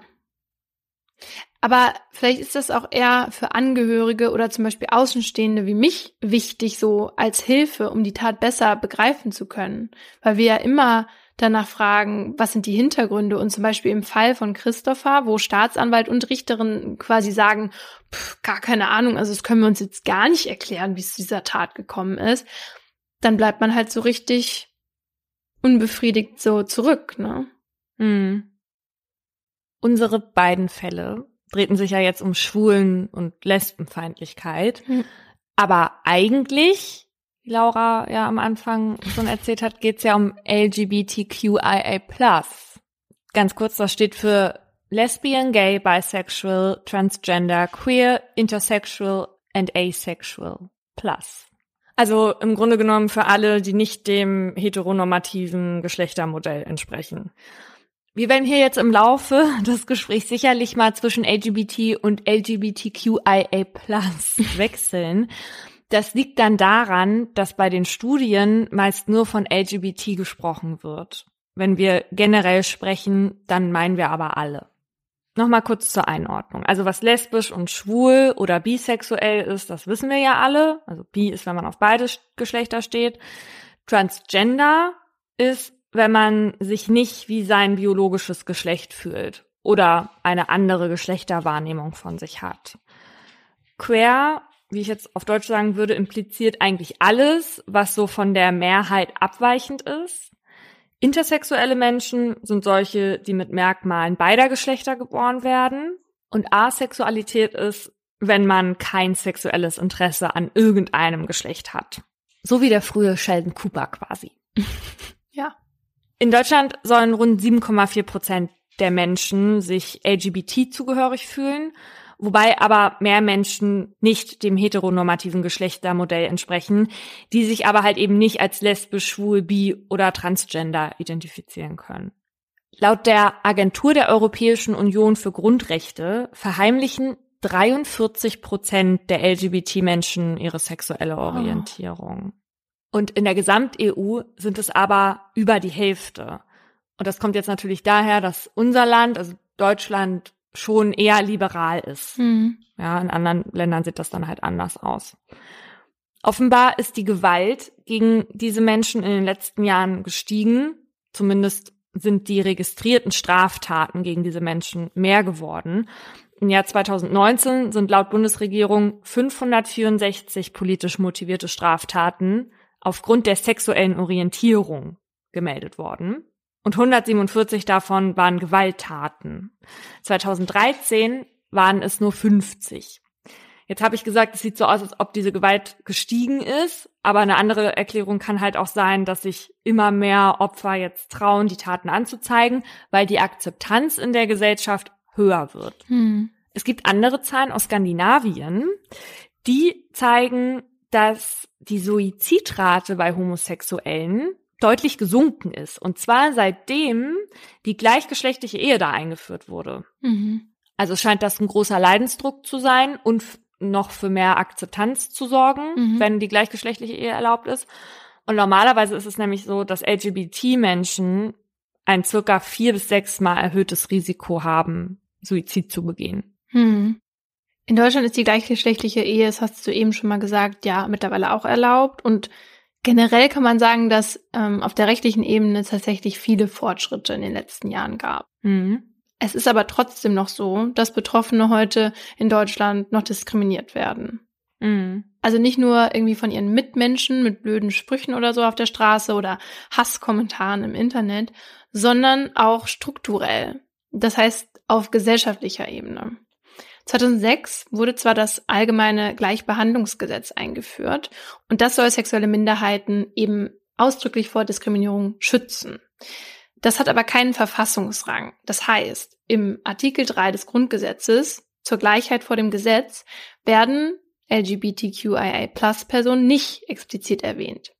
Dort heißt es, niemand darf wegen seines Geschlechtes, seiner Abstammung, seiner Rasse, seiner Sprache, seiner Heimat und Herkunft, seines Glaubens, seiner religiösen oder politischen Anschauung benachteiligt oder bevorzugt werden. Und seit 1994 gibt es noch den Zusatz, niemand darf wegen seiner Behinderung benachteiligt werden dass niemand wegen seiner sexuellen Identität benachteiligt werden darf, das steht da nicht drin. Das hätten sie ja gleich mal mitändern können. Ja, ich meine, da sind so, das ist alles aufgelistet. Dann hätte man das wirklich mit, mitändern können, das stimmt. Ja. Und es ist auch nicht so, dass man das nicht versucht. Also SPD und auch die Oppositionsparteien, die versuchen das schon länger. Aber Teile der Union stellen sich halt quer. Es ist nämlich auch so, dass die Parteien da ziemlich unterschiedliche Ansichten haben äh, zu dem Thema. Zum Beispiel bei der AfD, da gibt's immer wieder homophobe Äußerungen, die dann auch nicht wirklich irgendwie kritisch eingeordnet werden. Und die sind auch offen gegen diese gleichgeschlechtliche Ehe. Hm. Auch Alice Weidel? Ja, also die sind gegen diese Ehe. Die ist ja auch nicht verheiratet. Die lebt ja nur mit ihrer Partnerin zusammen. Aber auch wenn es theoretisch einen umfassenden rechtlichen Schutz vor Diskriminierung gibt, ne, durch dieses Gleichstellungsgesetz, zeigt eine neue Umfrage der EU-Grundrechteagentur FRA, dass das in Teilen nicht stimmt. Weil 11 Prozent der Befragten dort angeben, sich in den letzten zwölf Monaten aufgrund ihrer sexuellen Orientierung bei der Jobsuche diskriminiert gefühlt zu haben. 23 Prozent erzählen von Diskriminierung am Arbeitsplatz und 38 haben Diskriminierung in anderen Lebensbereichen erlebt, zum Beispiel bei der Wohnungssuche dass sie dann halt einfach keine Wohnung bekommen haben, weil es eben zwei Frauen waren und nicht Mann und Frau. Mhm.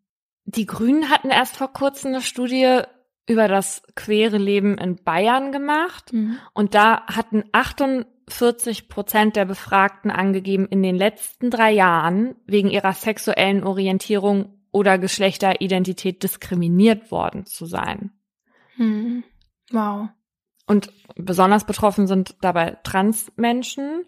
Aber das ist so, also die Hälfte von den Befragten in drei Jahren. Das ist einfach wahnsinnig viel, ja. Ja. Wahrscheinlich haben einige von denen auch einfach nur Blut spenden wollen, ja. Weil das ist ja ein Thema, was jetzt gerade durch den Blutmangel in Corona-Zeiten auch Stimmt. wieder diskutiert wird. dass man schwulen Männern Blutspenden erlauben sollte. Was ja ein Scherz ist, dass das nicht erlaubt ist. Weil es geht ja weniger darum, mit welchem Geschlecht ich Mhm. pimpere, als darum, das sicher und mit vielleicht nicht ganz so vielen zu tun und oder selbst wenn mit vielen dann halt sicher, das ist ja auch Wurst, ja, aber Ja. Und wenn man daran denkt, wo, das ist ja für was Gutes, das Blut, das brauchen wir ja. mh. Also, es ist einfach, naja. Und das ist ja diese Diskriminierung im Gesundheitssystem. Aber es gibt auch weiterhin Diskriminierung im sozialen, also in sozialen Berufen. Weil wir wissen ja, dass da in diesem Bereich Kirchen und kirchliche Träger eine, ja, so eine Ausnahmestellung haben. Also es gibt super viele katholische Kindergärten oder Schulen und Krankenhäuser und so weiter.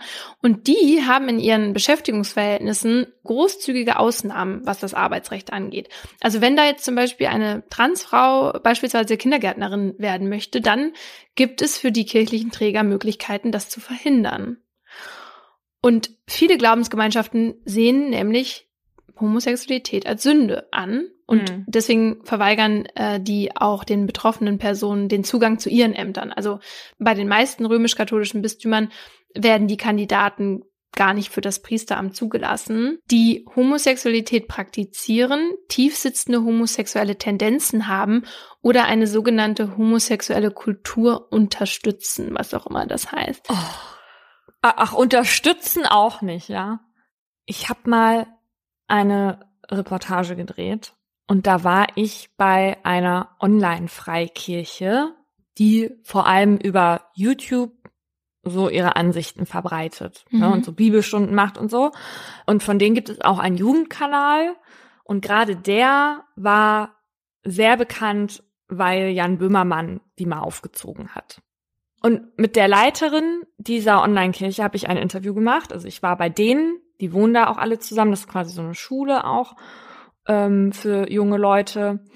Und die hatte auf ihrem Kanal, der für Erwachsene ist, darüber erzählt, dass sie, als sie einmal in Berlin zu Besuch war, einen ganz schlechten Tag hatte, weil ihr gegenüber in der U-Bahn, uhu, ein schwules Pärchen saß, was sich ganz ekelhaft, wie sie meinte, geküsst hat. Vor ihren Augen. Und die war wirklich, also die war in dem Video schon sehr aufgelöst deswegen. Wow. Und aber auch als wir denn darüber redeten, war sie immer so die ganze Zeit, so, nee, und mm, möchte ich nicht nach dem Motto. Und da meinte ich, so, also wollte ich wissen, was, warum das denn so krasse Gefühle in ihr auslöst. Mhm. Und sie meinte halt, dass sie die Bibel halt so interpretiert, dass das vor Gott einfach nicht gewollt ist und dass sich die Menschen dann entgegen der Natur verhalten, ja. Und dann meinte ich, ob ihr denn nicht klar ist, wenn man doch Nächstenliebe und so predigt, ja, dass das wahnsinnig verletzend ist für die Menschen, wenn sie sich vor sowas ekelt. Ja, Vor etwas, was sie ja auch macht mit ihrem Mann, ne? ja. Und dann meinte sie, dass das doch offensichtlich ist, dass Gott Frau und Mann geschaffen hat, um zueinander zu kommen und sie nicht verstehen kann, wie man sich gegen Gottes Willen entscheidet. Und dann wurde mir klar, der war gar nicht bewusst, dass man sich Sexualität nicht aussuchen kann. Hm. So, also das ist ja sowas von hinterwäldlerisch, weil in unserer Gesellschaft würde ja, also so wie sie ist, würde ja jeder dann wahrscheinlich nicht freiwillig das wählen, weil man eben noch mit so viel Diskriminierung Ja. zu kämpfen hat, jeden Tag, ja. Und weißt du, warum mich das, also dieses Interview, ich war an dem Tag auch wirklich fix und fertig. Und es hat mich so fertig gemacht, weil die vom Auftreten her natürlich gar kein Unmensch war. Hm. Die war halt einfach ansonsten ganz normal. Und das fand ich so erschreckend. Ja. Das Erschreckende war diese Normalität, in der gleichzeitig so viel Diskriminierung wohnt. Ja. Das ist einfach nur traurig. Auch, dass solche Leute homosexuellen Menschen einreden wollen irgendwie, dass es möglich sei, einfach nicht mehr homosexuell zu sein. Hm. Und gerade in diesem religiösen Bereich gibt's ja sogar Therapien, in Anführungsstrichen, da, dafür. Also die nennen sich Konversionstherapien und dabei sollen homosexuelle Menschen umgepolt bzw. umgedreht werden. Und in Deutschland werden da jährlich schätzungsweise noch 2000 durchgeführt. Das ist so krass. Ja. Und wir, weißt du noch, in unserer Folge 4, da haben wir auch über Exorzismen geredet und da ist ja auch Schätzung. Musste ich gerade dran denken, tatsächlich. Ja, das, das passiert und das wird auch noch in Zukunft passieren, weil das immer in so, in so einem Umfeld passiert, wo das natürlich nicht groß propagiert wird, sondern das sagt dann der eine im Bibelkreis oder so hier, der Onkel Harry, der macht das oder so, geh mal dahin. Mhm. Der hilft deinem Sohn oder deiner Tochter oder was weiß ich. Auf jeden Fall ist schon lange so ein Verbot angedacht gewesen. Und im Mai dieses Jahres wurde dann tatsächlich auch ein Gesetzentwurf verabschiedet. Das Problem ist nur, dass es sich nur auf Minderjährige bezieht und auf Erwachsene, die nicht ausdrücklich zustimmen. Also Menschen, die freiwillig zu solchen in Anführungsstrichen Therapien gehen, die dürfen das weiterhin. Mhm. Und da ist ja die Frage, was ist denn dieses freiwillig? Wie freiwillig ist es denn überhaupt, wenn jemand dahin geht? Ja, also unter dem Druck der Gesellschaft und wenn ich ständig angefeindet werde oder wenn meine Eltern mir sagen, sie wollen nichts mehr mit mir zu tun haben mm. äh, wegen meiner Sexualität, ja, dann mache ich viele Dinge vermeintlich freiwillig. Ja, genau. Es gibt ja die Frauenrechtsorganisation Terre de Femme, ne? Mhm. Und Teile davon, also einige Mitglieder, ähm, die sind zwar gegen die Umholung von Sexualität, also die finden eigentlich diese Konversionstherapie finden es in Ordnung, dass das jetzt verboten wird, mhm. aber sie sind dagegen, dass die Umpolung von Geschlechtsidentitäten verboten wird. Mhm. Also wenn ich mich jetzt als Mann fühlen würde, dann soll zumindest nach zwei Vorstandsfrauen von Terre das schon noch möglich sein, mich umzupolen, damit ich gefälligst mich als Frau fühle. Weil, das ist die Argumentation, es angeblich keine wissenschaftlichen Belege gäbe, dass man überhaupt im falschen Körper geboren wird. Okay, wow. Welche Belege soll es denn auch dafür geben? Ich hätte jetzt solche Aussagen auch nicht bei Terre de Femme vermutet, sondern dann eher schon so aus diesen Kirchenkreisen. Das Problem ist aber ja eigentlich, ja, diese Diskriminierung, die fängt schon zum Beispiel in der Schule an. Es ist nämlich immer noch so, dass schwul eines der am häufigsten gebrauchten mm. Schimpfworte auf deutschen ja. Schulhöfen ist. Ja, auch generell, ja. Genau, aber Schule ja noch viel schlimmer. Wenn die Kinder damit aufwachsen, ist das halt auch ganz natürlich und dann geht das halt auch irgendwann in den normalen Sprachgebrauch über. Ja, was vielleicht auch dazu aber beiträgt, ist halt, dass zum Beispiel den LehrerInnen ähm, nicht irgendwie vorgegeben wird, dass die jetzt verschiedene sexuelle Orientierungen mit in den Unterricht einbeziehen sollen, in ihren normalen Unterricht, ja. Und dann haben die da auch Bücher, die sind alt und da gibt es keine schwulen Menschen, keine Transpersonen, das gibt's mhm. da halt einfach nicht. Und in meiner Schulzeit, die ja jetzt auch schon eine ganze Weile zurückliegt, da gab's das auch nicht. Also auf keinen Fall. Da würde ich mich dran mhm. erinnern. Ja. Und eigentlich ist das ja so wichtig, dass gerade Kinder schon lernen, ey, wenn ich so bin, dann ist das total okay. Weil wenn Kinder das Gefühl haben, sie passen irgendwo nicht rein, dann schieben sie ja das weg, was zu ihm gehört, also ein Teil von ihrer Identität. Und das ist ja auf keinen Fall gesund. Ja, mehr Sichtbarkeit von LGBTQIA+ ist da wichtig, aber zum Beispiel auch in den Medien. Da sind Betroffene nämlich auch komplett unterrepräsentiert. Man muss sich ja nur mal die Werbung anschauen. Auch in Filmen und Serien. Also gut, in manchen ist das nicht so und ich, ich habe auch das Gefühl, dass es jetzt vermehrt ähm, wird auch darauf eingegangen, dass nicht alle Menschen heterosexuell sind, aber oft hat man trotzdem das Gefühl, der Schwule in der Serie ist dann der Paradiesvogel, der irgendwie äh, keinen eigenen, keinen festen Partner hat, sondern irgendwie wechselnde Partner. Und das ist dann halt auch nicht, also das ist dann super stereotypisiert und bringt einem jetzt auch nicht so viel. Ja, und guck mal, wie lange das gedauert hat, bis wir hier mal Prince Charming im Fernsehen hatten. Und das war eine gute Unterhaltungsshow. War das überhaupt im Fernsehen? Ja, das läuft jetzt gerade im Fernsehen. Das okay. lief ja vorher nur online. Okay, ja, das ist auch äh, auf jeden Fall mal ein Signal. Jetzt sind wir beide ja nicht die Menschen, die es betrifft, ja. Also mhm. deswegen haben Laura und ich uns so ein bisschen wie Blinde gefühlt, denen man versucht, Farben zu erklären bei der Vorbereitung. Weil wir natürlich viel weniger verstehen und zu sagen haben, vor allem als die Menschen, die es betrifft. Und deswegen haben wir diese Folge zusammen mit Phoenix so ein bisschen geplant. Und einige von euch, zumindest die, die uns auf Instagram seit einer Weile folgen, die kennen Phoenix auch schon. Wir haben nämlich damals bei den Heimatfällen einen Fall von Phoenix auf Instagram veröffentlicht. Da aber noch unter dem Namen Felix. Und als ich Phoenix anschreiben wollte, begann für mich schon total das im Dunkeln tappen, mhm. weil ich wusste, dass der Name ja jetzt Phoenix ist aber wie soll jetzt die Anrede sein, wusste ich nicht. Und unser Interview fing dann genau so an. Phoenix, geht dir das öfter so, dass Menschen am Anfang nicht so richtig wissen sollen, wie sie dich ansprechen und irgendwie auf eine Art Berührungsangst haben?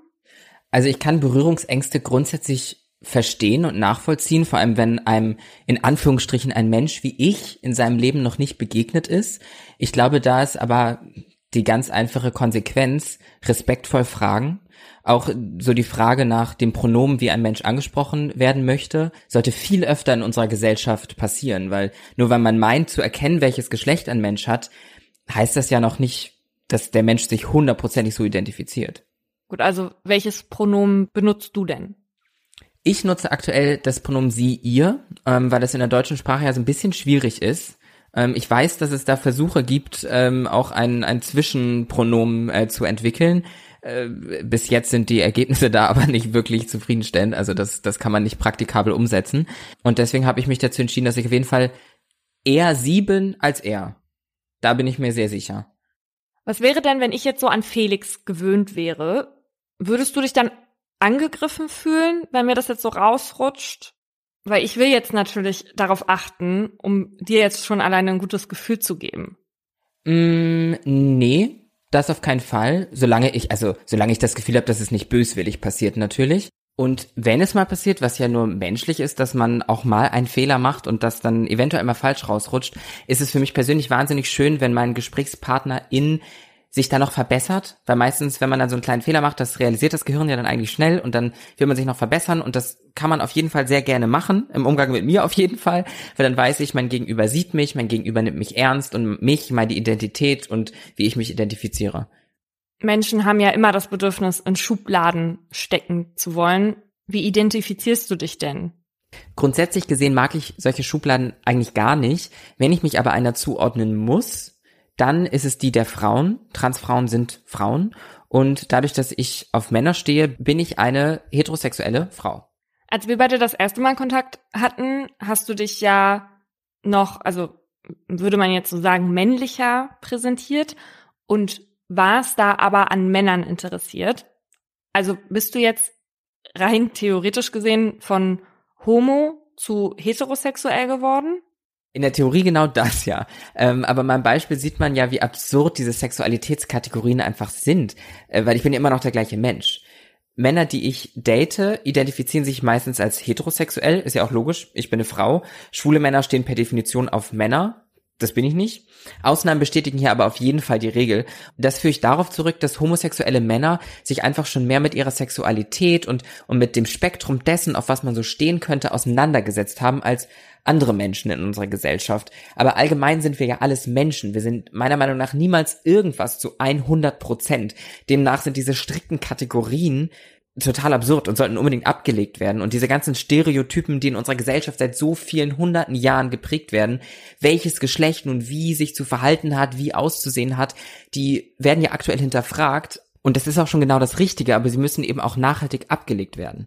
Ja, weil viele halt binär denken. Also männlich, weiblich, Phallus, Schoß. Und wenn man das eine hat, dann kann man das andere nicht sein. Auf welche Toilette gehst du denn? Ähm, das war für mich ganz viele Monate ganz schwierig.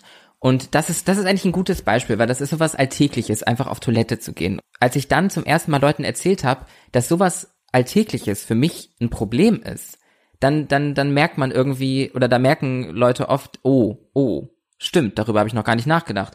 Ähm, weil ich gehe auf jeden Fall auf die Darmtoilette. Das hat mir in der Vergangenheit deutlich weniger Probleme eingebracht, auch als ich mir nicht ganz sicher war. Und jetzt bin ich mir sowieso sicher, äh, jetzt würde ich mich auf der Herrentoilette ziemlich falsch fühlen, weil was soll ich da? Also ich glaube, da, da würden sich alle Beteiligten nicht hundertprozentig wohl mitfühlen. Phoenix ist Transaktivistin und hat auch einen Podcast zu dem Thema, der heißt Freitagabend Und sie setzt sich für die Sichtbarkeit von LGBTQIA-Plus-Menschen ein und hat auch oft mit Widerstand zu kämpfen. Passiert dir das öfter, dass deine Probleme nicht ernst genommen werden? Ja, auf jeden Fall. Ich habe vor kurzem einen Gastbeitrag geschrieben ähm, zum Thema, dass LGBTQIA-Menschen unterrepräsentiert waren in einem gewissen Beitrag. Und daraufhin habe ich dann wiederum für meine Kritik ähm, ordentlich Kritik einstecken müssen. Natürlich haben auch Menschen ganz vernünftige Sachen geschrieben, die einfach irgendwie die Welt anders sehen als ich.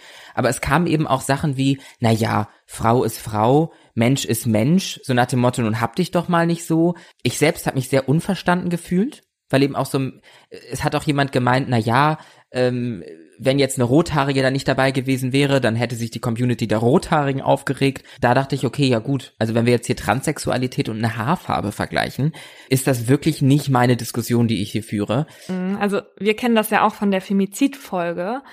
Immer wenn man fordert, bestehende Strukturen aufzubrechen, dann gibt's massiven Widerstand, damit kann man schon rechnen das ist eben einfach das Privileg, wenn man das Problem einer anderen Person nicht als ein Problem einordnet, weil man das selber auf sich persönlich nicht beziehen kann, dann ist das ein Privileg. Und dem sollten sich Menschen viel mehr bewusst sein, was das heißt, als vor allem weißer Cis-Mann, hetero am besten noch, äh, durch die Straßen zu gehen Cis bedeutet, dass ich mich mit dem Geschlecht, mit dem ich geboren wurde, identifiziere. Also heißt, Laura und ich sind Cis-Frauen, weil wir als biologische Frauen geboren wurden und uns auch so fühlen. Mit der Sexualität hat das jetzt aber nichts zu tun. Also ich könnte auch eine lesbische Cis-Frau sein. Phoenix ist demnach nicht cisgendered. Wir reden hier ja über Kriminalität und dementsprechend auch über Diskriminierung. Allein von den Zahlen her, die wir vorhin gehört haben, gehe ich mal stark davon aus, dass du sowas auch schon erlebt hast, oder? Äh, da habe ich jetzt eine Situation im Kopf in der U-Bahn und zwei junge Typen, also habe ich sie auf jeden Fall gelesen, saßen so circa sieben Meter von mir weg. Die Bahn war relativ voll. Das war vor, vor Corona-Zeiten. Und ähm, sie fingen an zu kichern, holten Handy raus und machten Fotos von mir. Nicht nur so mal ein Foto und dann wieder weg, so das hätte ich ja vielleicht gar nicht mitbekommen, sondern es wurde wirklich gekichert und fotografiert, auch wirklich für eben einen gewissen Zeitraum. Und ich habe mich wahnsinnig unwohl gefühlt natürlich, war in dem Moment, aber hatte jetzt nicht so einen selbstbewussten Tag, dass ich da jetzt sofort irgendwie gegen angehen konnte und verfiel in so eine Schockstarre und guckte so um mich, weil es war wie gesagt voll und niemand hat was gemacht. Die Leute haben's ge haben geguckt, die haben es wahrgenommen, auf jeden Fall, und haben aber nichts gemacht. Nichts gesagt, sich nicht in den Weg gestellt, gar nichts gemacht. Und ja, jeder Mensch, der in so einer Situation ist, beziehungsweise so eine Situation mitbekommt und nichts sagt, ist definitiv Teil des Problems, weil wenn man schweigt, dann stimmt man dem Täter zu und, und bekräftigt den Täter in dem, was er tut. Und jetzt in, in diesem konkreten Fall bekräftigt die beiden jungen äh, Männer da äh, Fotos von mir zu machen und sich über mich lustig zu machen. Also ich krieg Bauchschmerzen, wenn ich darüber nachdenke, was mit solchen Fotos dann passiert aber ich glaube, darüber sollte ich gar nicht nachdenken. Was kann man denn machen? Also wie kriegen Menschen wie du mehr Aufmerksamkeit? Wo ich euch natürlich loben muss, ist, dass wir ihr gendert. Das finde ich sehr gut und ich glaube, dass das auch das sollte viel mehr Normalität werden. Allgemein würde ich mir wünschen, dass ganz natürlich mehr Diversität in allen Lebenslagen und Gesellschaftsschichten herrschen würde. Das kann man nur leider nicht erzwingen. Das wird einfach mit der Zeit kommen und ich hoffe, dass ja, wenn Menschen wie ich ihre Geschichte erzählen und Menschen wie ihr mir diese Plattform bieten, ähm, das Ganze ein bisschen beschleunigt werden kann und ja, einfach respektvoll miteinander umgehen und alles ist fein. Und für mich ist es immer so, ich, ich hätte so gerne einfach Normalität. Also, dass einfach mich Menschen behandeln, wie sie jeden Menschen auch behandeln. Das wäre schon vollkommen ausreichend.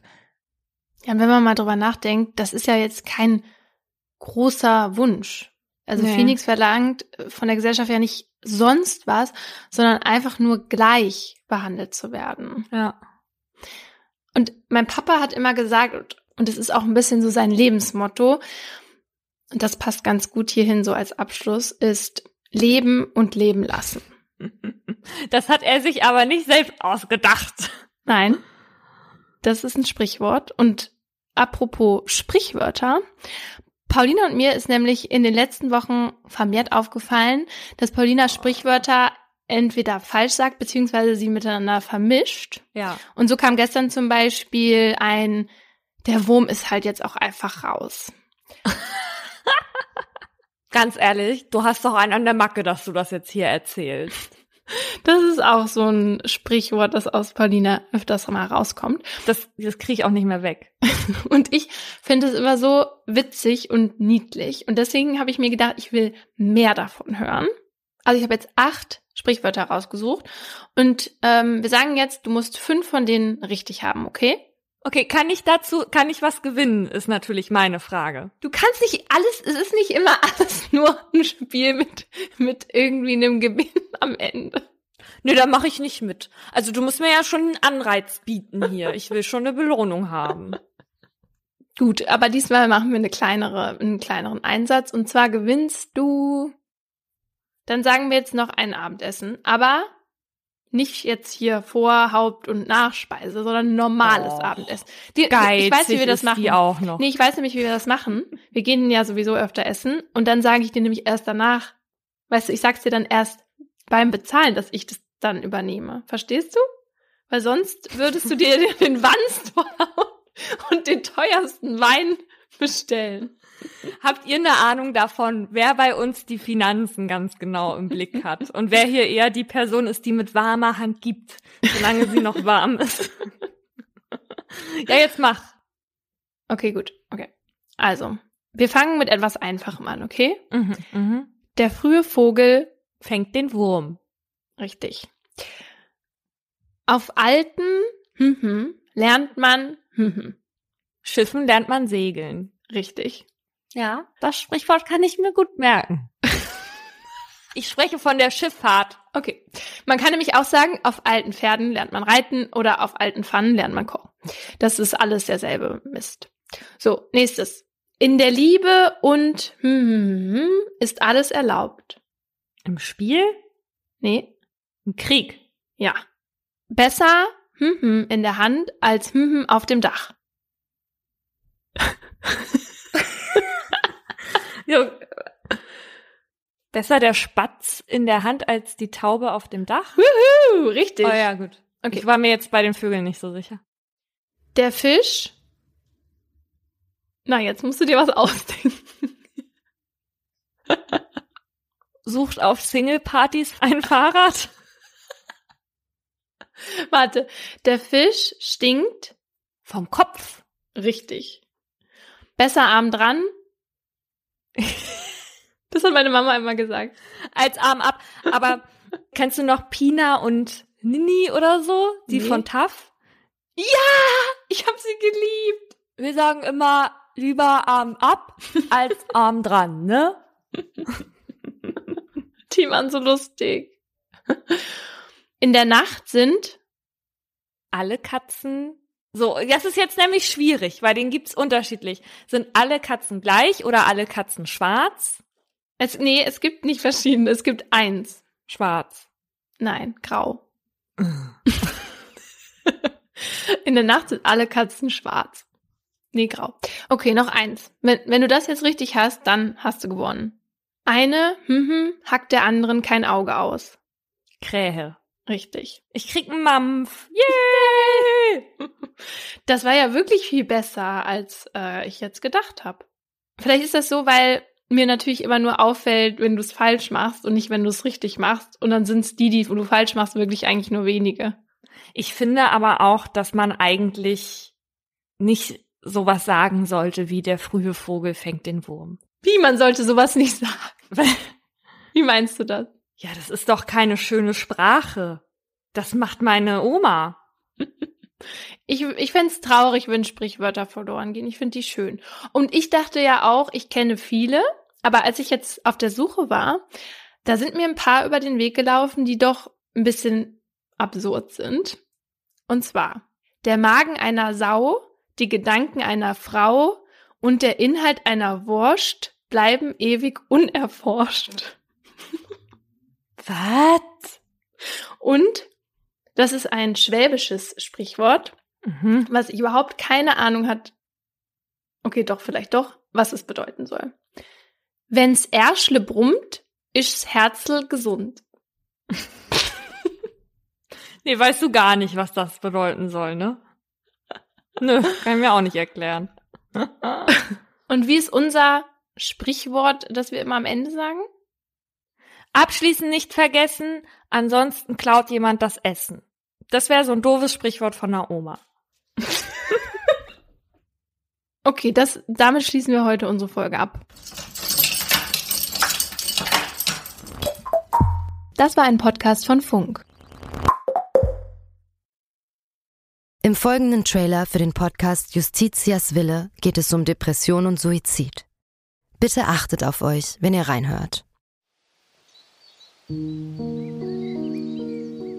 Ein Flügel der großen französischen Fenster steht offen und gewährt einen Blick in den großen Garten. Von draußen dringt warme Luft in das bescheiden eingerichtete kleine Hotelzimmer. Sie kniet auf dem Einzelbett, faltet die Hände und richtet den Blick gen Himmel. Danach setzt der Mann, der bei ihr ist, ihr die Nadel und schließt den Zugang an. Lieber Gott, nimm mich zu dir, sagt sie und öffnet das Ventil. Dann bahnt sich die tödliche Flüssigkeit ihren Weg in ihre Vene. Die beiden haben sich heute zum Sterben verabredet. Sie wollte, dass er ihr dabei hilft, sich von ihrem jahrelangen Leid zu befreien. Wenige Augenblicke später schläft sie ein. Nach ein paar Minuten setzt ihre Atmung aus, danach hört ihr Herz aufzuschlagen. An diesem Tag ist der Mann sich sicher, das Richtige getan zu haben. Doch jetzt steht der pensionierte Arzt vor Gericht. Die Staatsanwaltschaft sagt, was er getan hat, war ein Verbrechen. Denn die Frau war schwer depressiv und ihr Sterbewunsch habe nicht auf ihrem freien Willen beruht. Er hätte ihr also nicht helfen dürfen. Die Frage, die jetzt vor Gericht geklärt werden muss, verhalf der Mediziner einer verzweifelten Frau rechtmäßig zum Suizid? Oder hat er sie, zumindest rechtlich gesehen, getötet? Wir sind Laura Wohlers und Paulina Kraser. In den nächsten Wochen werden wir in unserem neuen Podcast Justitias Wille den Prozess begleiten. Ein Prozess, dessen Ausgang wegweisend für ähnlich gelagerte Fälle sein könnte. Und wir werden uns dem kontrovers diskutierten Thema Sterbehilfe widmen. Wie wollen wir als Gesellschaft mit denen umgehen, die sterben wollen? Wann müssen wir akzeptieren, dass Menschen ihr Leben als nicht mehr lebenswert betrachten? Und sollte man bei der Suizidhilfe einen Unterschied zwischen psychisch und körperlich Erkrankten machen? Darum geht's in der ersten Staffel von Justitias Wille. Leben in der Waagschale.